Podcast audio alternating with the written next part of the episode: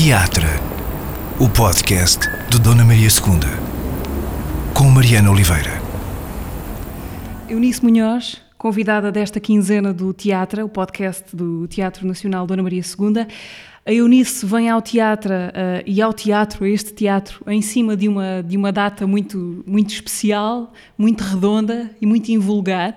Uh, a 28 de novembro de 2021, uh, passam 80 anos desde que a Eunice uh, se estreou como atriz neste teatro, com 13 anos, uh, na peça Vendaval, encenada por Amélia Rei Colasso. Eunice, muito obrigada pela paciência de se sentar à conversa, a contar-nos uma parte de, do que tem sido esta sua vida no teatro. por falar em paciência, a, a vida tornou-a mais paciente ou menos paciente com aquilo que, que não lhe interessa? Mais paciente. Mais? Mais. Mais paciente. Um, falemos do, do, vendaval. Nós temos aqui algumas fotografias espalhadas pela mesa para nos ajudar a, a, a lembrar o, o, que foram estes tempos. É uh, o vendaval estreou-se aqui no Teatro Nacional a 28 de novembro de, de 1941. Uh, esse dia, Eunice, essa noite, a sua estreia como, como atriz, embora já tivesse feito outras coisas antes, mas aqui no teatro, uma menina de, de 13 anos em palco no Teatro Nacional, o que foi isso para si? Sim, foi uma coisa extraordinária, mas a minha mãe contava que, que eu tinha dito, falando com ela, ter-lhe dito que. Por que não? Por que não? não? Não se mostrou surpreendida com o facto de, não. aos 13 anos, se estrear no, no Teatro Nacional? No primeiro teatro. Sim. Era uma tolice. Mas, enfim, mas já demonstrava a confiança que eu tinha por mim, não é? E depois, essa noite, a noite em que o pano sobe e a Eunice está em cena, o que é que lembra desse, desse dia, desse momento? Esse momento é, é, é inarrável. É quase que misterioso, porque eu, uma miúda, que desde os cinco anos trabalhava com os meus pais, uhum. e estava no primeiro teatro do país. Era uma coisa excepcional. e, e pronto. E, e não me esqueci daquele pano, daquele pano de ferro, aquele pano que subia. É inexplicável. Nessa altura, com, com 13 anos, uh, a Eunice já morava em Lisboa ou não? Porque a sua família nasceu na Amarleja, no sim, Alentejo. Sim, sim. Um... Mas com 7 anos vim para Lisboa. Já ia cantar umas cantigas com os meus pais e foi por via disso que o Alberto Ribeiro falou à senhora Amélia eh, do meu nome. Disse que, que tinha uma miúda que era capaz de servir. E, e então ela mandou-me chamar. E a partir daí criou-se uma uma amizade muito longa, toda a vida. Uma amizade entre a Eunice e a, e a Amélia Reicolás. Exatamente. Foi uma amizade eterna. eterna. Porque ela tinha por mim uma grande estima, uma ternura muito grande. Eu era uma miúda e, enfim, e tinha que lhe agradecer isso. Nem sabia, não sabia como, como pagar isso. Mas foi eternamente. Foi uma, uma amizade de sempre. Depois desse do, prim, do primeiro vendaval, uh, muitos outros ventos foram fazendo com que, com que a Eunice voltasse aqui ao Teatro Nacional. Eu gostava de, de fazer com a Eunice uma viagem por algumas dessas memórias, ajudada por estas fotografias que temos aqui à nossa frente. Quem ouve não está a ver, mas elas vão servir para nos conduzir por alguns troços desse, desse caminho. Tentando aqui seguir por ordem cronológica, gostava de ver se a Eunice se lembra de, deste aqui. Uh, Isto é um auto. Exatamente, anos 70, final dos anos 70, foi o espetáculo da reabertura do teatro depois do incêndio, Exatamente. em 78. O Alto da Geração Humana, de Gil Vicente. Exatamente, exatamente. Estávamos todos muito emocionados, porque era o primeiro espetáculo que, que nós dávamos. E, portanto, era um espetáculo de emoções. Por ser o espetáculo da reabertura? Exatamente. Tinha que ser. Tinha que ser muito emotivo, não é? Especial. Era especial, claro. Nessa altura, eh, em 78, era diretor do, do teatro Francisco Ribeiro, o Ribeirinho, Exatamente. Uh, de quem já várias pessoas me foram falando aqui nestas conversas, sempre uh, para dar conta do seu feitio uh, muito difícil, uh, de uma exigência que, que roçava a rispidez. E eu gostava de saber se com a Eunice, uh, que na altura já não era propriamente uma aprendiz de feiticeira, não é? Já, já era uma atriz com uma carreira grande, se também era vítima desse estilo severo de, de certos encenadores. Não, não era. Não era? Ele era um, um amor para mim e costumávamos, inclusivamente, agendarmos, agendarmos o teatro depois do ensaio e antes da, da peça da noite. Ele mandava vir do Tavares Rico o nosso jantar e eu e ele e o meu marido jantávamos. Ele nunca foi nem desagradável para mim. Foi sempre muito suave. Era um amor para mim. Era um amor. Eunice, avançando para a década seguinte, hum, já esteve aqui a olhar para estas fotografias também. 1986, uh, uma encenação de, de João Lourenço. Quem é Eunice nestas fotografias? É também coragem, não é? Uma coragem, sim. É bem coragem. É um, uma peça que me deu muito prazer e que fica, fica na minha carreira com um sucesso. O Arroz Lopes e o, Tinha aqui o Rui de Carvalho ao seu lado também. o Arroz de Carvalho, sim. Está aqui nesta. Então tu és a mãe. Espero que tenhas mais filhos como este para me dar. Isto é que é sorte. Estou sentada na cozinha a ouvir o teu filho a ser elogiado. Sim, ouvi tudo. Por ter roubado os bois. Não, porque não te rendeste quando os quatro camponeses te atacaram e te quiseram fazer em pedaços. Não se encontrou no mau momento, cozinheiro, estou arruinada. Ai, pouca sorte. A paz cortou-me as pernas. Aceitei o conselho do capelão e comprei mais mercadoria. Agora volta cada um para a sua casa e fico para aqui com esta tralha toda. Mas para que é que tu seguires os conselhos do capelão? Se os católicos não tivessem chegado tão depressa naquela altura, tinha avisado. Esse homem é um parasita. Não me vai dizer que sonhou comigo outra vez.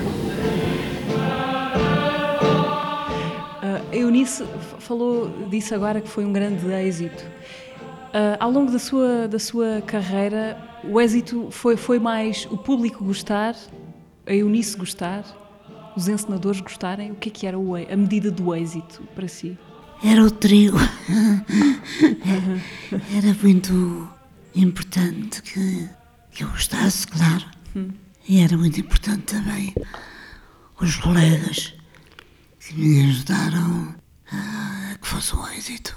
é? Por fim, as últimas fotografias. Chegamos a 1988, uh, Sim. com a Zerlina, de Com a Koch. Zerli- com a Zerlina, sim. É uma encenação do, do João Perry. Co- Como é que foi para si este, este espetáculo? Foi difícil, Euni- a Eunice estava, não estava sozinha em cena, mas praticamente, não é? Estava praticamente sozinha, Dana. Falava só com alguém que, que estava deitado, não é? Mas que era muito pouca coisa, não é? Dizia dúzia de palavras. Zerlina foi um grande sucesso, efetivamente. Do público, da sensação também, que era belíssima. Eunice, eu, além das, destas fotografias que, que temos aqui, uh, trouxe comigo outras vozes para esta conversa. Algumas uh, pessoas a quem pedi que partilhassem uma história com a Eunice, uh, uma história passada ou vivida com a Eunice. Eu gostava que ouvisse esses, esses depoimentos. O primeiro é do Carlos Avilés, Sim. Uh, encenador, fundador do Teatro Experimental de Cascais. Sim. Ora, ele quer lembrar-se. E de um... diretor, como que foi meu diretor também. Exatamente. Ele, ele quer lembrar-se de um certo almoço com a Eunice.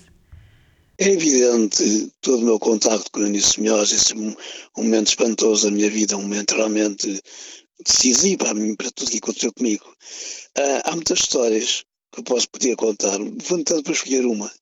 Eh, quando comecei, como é normal que os ensinadores, quando começam, têm determinadas pessoas com quem gostariam de trabalhar, como é normal, eu sou uma ambição. E eu havia uma ambição muito grande comigo, que é realmente trabalhar com a Eunice. Uh, resolvi telefonar-lhe e combinámos um almoço. Nosso, nossos os almoços ficaram sempre marcados na minha vida, porque daí resultaram sempre espetáculos novos. Fui almoçar com ela e começámos a falar na Fedra, eu estava sempre nesta inquietação se ela poderia ir aceitar ou não. Eu, eu não sei o que estava a começar, ela já era a grande divina, a grande Eunice Munhoz. E no almoço aconteceu esta coisa curiosa, começámos a conversar quem seria a Enon. Falaram-se muitos nomes. E de repente surgiu esta ideia, será a Mary Classe é ideal, não é? É evidente que o Sr. Mary Classe não tinha sido nunca do Teatro Nacional, era empresária, não é? Portanto era um bocado um sonho um bocado absurdo. Mas ficámos, pronto, e resolvemos convidar Sra. Mary Classe. E foi assim que surgiu eh, fora do teatro, do teatro Nacional e do Teatro Mental Cascais, a Fedra, com esses dois nomes grandes, Eunice Munhoz e Amélia Classe. Lembra-se deste, deste almoço e desta Fedra? Lembro do almoço. Os nossos almoços eram sempre ótimos. Produtivos? É verdade. E foi muito bom. Foi ótimo porque ela aceitou. Foi muito bom. Foi um prazer muito grande estar com a minha mestra, de quem recebi os primeiros ensinamentos. Esta Fedra foi em 1967, do Teatro Experimental de Cascais. A Eunice foi a Fedra e a Amélia Recolasso foi uh, Enon. Como... Uma das coisas uh, muito bonitas, parece-me, de, de, viver uma vida longa e preenchida como a da Eunice, uh, é a possibilidade de se ir cruzando com várias gerações os filhos dos filhos e depois os netos. É verdade. Uh, os bisnetos. E os bisnetos. bisnetos, justamente. Vamos ouvir agora outro testemunho da Mónica Garnel, atriz com quem a Eunice já trabalhou. Sim, Ora, a Mónica Garnel é bisneta da, da Amélia Recolasso. Exatamente. Com quem a Eunice se estreou há 80 anos aqui. Lembra-se de conhecer a Mónica? Uh, foi em pequenino? Perfeitamente. Lembro-me, porque ela é suficientemente interessante e com muita, muita intuição. Tem uma grande, uma grande qualidade. Então, eu gostava que ouvisse o que a Mónica, a história que a Mónica vai lembrar. Lembra-se das Traianas, Eunice, do João Mota, em que todas tivemos que rapar o cabelo. Uh, a primeira a fazê-lo foi, foi a Eunice. Um, e depois nós, uma série de atrizes e músicas e cantoras, também o fizemos. Uh, eu lembro-me para mim foi uma, foi uma violência imensa, uh, não pelo espetáculo, onde aquilo era de facto incrível ver imensas mulheres todas de cabeça rapada, mas na minha vida pessoal, sim, porque não me reconhecia. Facto, foi uma, uma coisa muito violenta. Para mim, as Troianas foi um dos espetáculos mais importantes e formadores digamos assim. Foi também a primeira vez em que eu contracenei com a Eunice com um diálogo. E a Eunice não faz ideia de como o meu coração batia cada vez que chegava àquela pequena cena. Uh, enfim, uh, foi muito estimulante. Uh, também foi num tempo em que as peças, as carreiras eram longas e o espetáculo crescia. E a cada noite era surpreendente muitas das alterações que aconteciam. Eu pude observar de dentro e ter essa primeira experiência do que era ver um espetáculo crescer. Uh, observava com toda a atenção a sua écoba, eu bebia cada palavra, cada gesto seu, e nesse sentido chegou um ponto em que eu nunca sabia como é que o nosso diálogo se ia desenrolar, porque uh, uh, nunca sabia qual era o estado, a viagem que eu nisso fazia, e isso para mim era das coisas mais estimulantes desse espetáculo enquanto, enquanto atriz.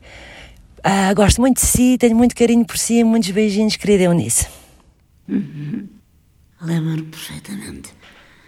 Lembro-me delas, eram todas muito novas. Era um elenco muito grande, não era? Este espetáculo. Era muito grande, mas eram todas muito jovens. Tal como ela conta, para mim também foi um prazer. Um prazer assistir a, a tanta intuição, tanto gostar, gostar da, sua profissão. Para a Eunice não foi um problema ter de, de rapar o cabelo, de cortar o cabelo? Foi. Foi, mas tinha que ser. Teve que ser. E eu tinha que dar o exemplo também. É? Uhum. Há uma, uma terceira voz, que vão ser quatro no total, uma terceira voz que gostava que eu visse agora, é da atriz e encenadora Cristina Carvalhal. Ela lembra a história de um encontro que teve com a Eunice. Um gesto pequeno, eu estava à entrada para um espetáculo e a grande atriz Eunice Munhoz estava também à espera de entrarmos e, embora já nos tivéssemos cruzado, eu não a cumprimentei porque achei que ela não ia saber quem eu era, não se ia lembrar de mim. E ela dirigiu-se a mim e cumprimentou-me. Eu fiquei muito envergonhada, pedi desculpa e expliquei que achava que ela não se ia lembrar de mim, pronto, não saberia quem eu era. E ela disse-me: Eu não sei, sei perfeitamente quem é. E isto é um gesto muito pequeno, mas uh, de uma grande disponibilidade, eu acho, e que teve um eco muito grande em mim, porque no fundo me devolveu, acho eu, um sentimento de pertença muito grande, de pertença a uma comunidade artística, teatral e de existência como atriz. Obrigada, Eunice. Uh, há, muitas, há muitas, muitas histórias que, que se contam sobre a Eunice, como esta da Cristina, uh, que seguem este padrão, que é achar que há, que há em si qualquer coisa de inacessível uh, ou de intocável, há quase um pudor em, em, chegar perto e depois perceber que não havia razões para isso. A Eunice certamente que foi percebendo essa reverência quase, fazia conscientemente por encurtar essa distância ah. Ai, sim, sim, com certeza. Sabia quem elas eram, eram minhas colegas, e tinha uma grande estima por elas, porque aprendi a ter a consciência de como esta profissão é difícil, é muito complicada. Enfim, e tenho a consciência de que as devo pôr à vontade. O, o, que é que foi, o que é que foi o mais difícil desta profissão? Difícil é sempre, é sempre difícil. É preciso amar muito o teatro, ter um grande amor por ele, porque senão não vale a pena, não é? Não vale a pena. Não vale a pena porque fazer ideia de quanto é difícil, de como é difícil e como é preciso aprender, como é preciso tentar saber. Nunca desistiu disso, de ir aprendendo sempre? Não, nunca. Nunca. Antes, pelo contrário. Uh, exigia de mim muito mais. Uh, Eunice, vamos ouvir uma última pessoa uh, que, que, conhece bem, o Diogo Infante, com quem trabalhou também neste teatro e, e por várias vezes. Felizmente. Ora, então o Diogo diz-lhe o seguinte. Trabalhei com a Eunice em várias circunstâncias, mas hum, aquela que guardo talvez com mais ternura Uh, foi a peça que fizemos os dois, uh, bom, não só os dois, mas também com a Isabela Abreu, a dúvida no Teatro Maria Matos, encenado pela Ana Luísa Guimarães, porque não só me permitiu estar em palco eh, com ela e, e, sentir e testemunhar esse brutal talento, essa capacidade incrível de nos levar, transportar para outros universos. Uh, imaginem o que é para um jovem ator ter tido estas oportunidades uh, junto dela.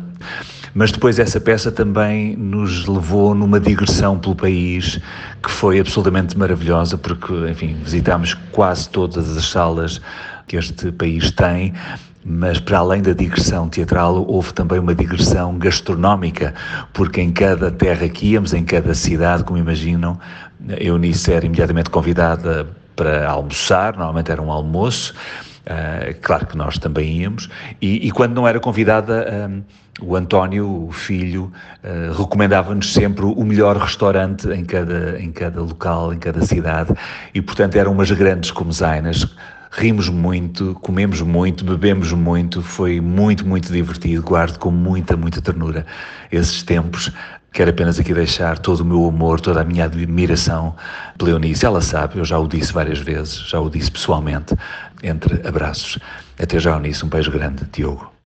É verdade que se comeu bem nesta digressão? Ah, sim, sim, sim, comeu-se muito bem. E é um prazer trabalhar com ele. Um grande prazer. E com a Isabel também. A Isabel Abreu, que fazia, penso, que a sua estreia e, e que já demonstrava o seu talento. Uh, Eunice, o melhor que o teatro lhe trouxe passou-se em cima de um palco ou passou-se nestes momentos à volta dele, uh, com as pessoas, nos almoços, nos jantares, uh, nos bastidores? Não sei, uma coisa e outra, sabe? Uhum. Uma coisa e outra. é muito sério aquilo que eu peço de mim própria. Os colegas, bem sei que, enfim, há alguns de quem gosto mais, mas de quem tenho boas recordações, o Rui, todos eles eh, me trazem à lembrança eh, muita coisa, muita coisa. Antes de terminarmos, Eunice, faço aqui uma pausa breve para ouvir rapidamente o resumo acelerado da conversa que, que tivemos no episódio anterior do teatro. Foi com o escritor Gonçalo M. Tavares. O escritor tem a ver com escrever, tem a ver com um certo isolamento. Tenho uma necessidade absoluta de estar 3, 4, 5 horas por dia sozinho. Quando eu falo em caminhar, eu, parece que é uma coisa de pernas, mas caminhar no meu como eu caminho é mais uma coisa de olhos. Eu não gosto da caminhada no meio da natureza, isso entedia-me. Isso é só se eu estiver exausto. Se eu estou com energia, quero caminhar no meio de pessoas. Deixou de ser um, um teatro especial para ser teatro. Foi um dos momentos que mais me orgulho, não tenho dúvidas nenhumas. Nem vou falar muito porque fico muito comovido, foi mesmo muito forte. A ideia que eu tenho de futebol é de eu, de eu apanhar pancada, pancada, pancada. E eu lembro que a certa altura foi uma coisa, uma espécie daquelas clarividências. Mas porquê é que eu estou a entrar num espaço num, num, retângulo para apanhar pancada e para ficar todo esfolado e com dores e com o pé torcido. Não, não... Pensei, isto é um bocado absurdo, isto não, não faz sentido. Vou morrer, estou vivo, tenho tempo limitado. O que é que eu quero daqui, deste tempo limitado? O que é que nós queremos fazer, não é? E dizermos um grande sim, quero escrever, e isso é um grande sim, e tudo o resto é não. O humano consegue se entusiasmar, a máquina não. E mesmo que falhemos com o nosso entusiasmo, falhamos com o nosso entusiasmo, que é extraordinário ter entusiasmo. Gonçalo M. Tavares, convidado há 15 dias do podcast do Teatro Nacional Dona Maria II. Uh, este ano a Eunice tem subido a palco, uh, acompanhada pela sua neta Lídia. Exatamente. Uh, para aquele que já disse que seria o seu último espetáculo, A Margem do Tempo. Sim. Um, eu queria perguntar-lhe se escolher o fim, este momento em que se para, uh, é um privilégio, porque a maioria das pessoas, dos, dos atores, não tem esse momento de escolha, não é? Porque a vida se interrompe de forma abrupta, porque o corpo deixou de permitir que se continuasse por muitas outras razões. A Eunice pôde, pôde chegar a este momento e escolher uh, dizer que é, é, aqui que eu vou parar. É aqui que eu vou parar, sim. É aqui que eu vou parar. Em relação ao teatro, uh, vejo com muita satisfação a minha companheira, minha neta, de quem deposito grandes esperanças, que já, quanto a mim, ela tem muito talento. E eu deixo-a como minha seguidora e espero que ela seja, que tenha um bom caminho, porque ela merece. Uh, porque ela tem talento, porque ela será sempre uma surpresa.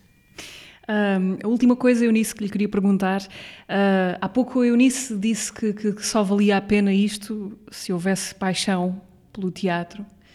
Eu queria perguntar-lhe como é que é possível uh, fazer uma coisa durante tanto tempo sem que essa coisa, no caso, representar, uh, se torne um automatismo uh, completamente esvaziado dessa paixão inicial.